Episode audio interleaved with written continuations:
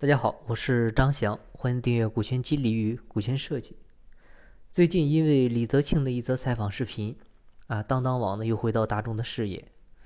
从最初李国庆、与于夫妇合伙创办当当，到如今夫妻分居、分道扬镳，啊，很多人呢便发出这样的感慨，认为夫妻创业大概率会失败，夫妻店的模式呢不会长久。那今天呢，就这个事件正好聊一下夫妻创业的话题。其实夫妻创业呢，我认为是天然的最好的创业模式。为什么呢？因为它是本质的利益一致、风险一致。啊，你找外部合伙人，他再怎么分配，也都有可能不合理。但是夫妻不一样，夫妻你不管怎么分，最后呢都是一半一半啊，所以它是天然的利益统一。再就是夫妻合伙呢，背后啊，它不只是同一个公司，它还有同一个家庭，这是天然的风险一致。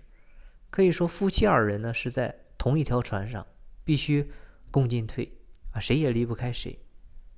但是，之所以有很多啊像李国庆、像俞渝这样的夫妻合伙失败的案例，最主要的原因呢是有两点。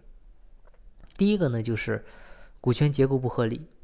啊，李国庆被赶出当当管理层的时候，股份只剩下百分之二十多了，啊，否决权是已经都没了。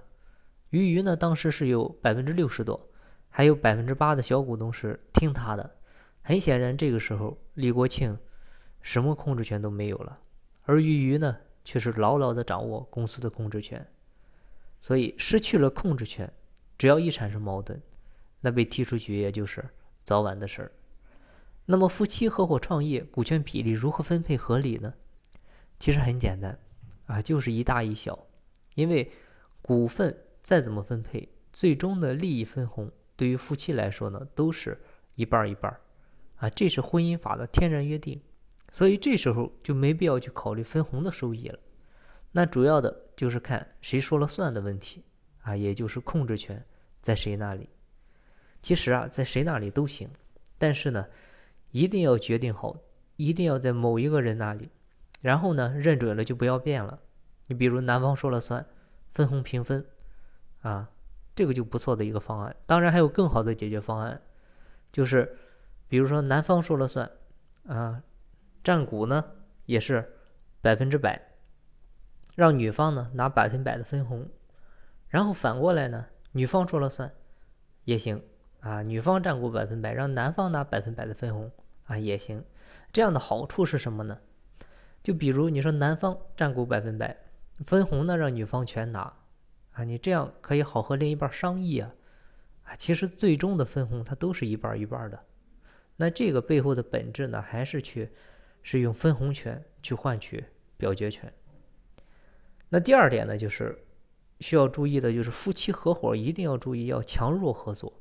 啊，不能强强合作，啊，如果非要强强合作的话，一定要强强互补，啊，你想他们两个，李国庆和俞渝，一个北京大学高材生，啊，一个纽约大学 MBA，两个人都很要强，啊，工作上也都很厉害，结果呢，他肯定是会正面刚，啊，你别说工作了，你就生活上很多小事他都会有矛盾，一旦到公司层面，他只会争吵得更厉害。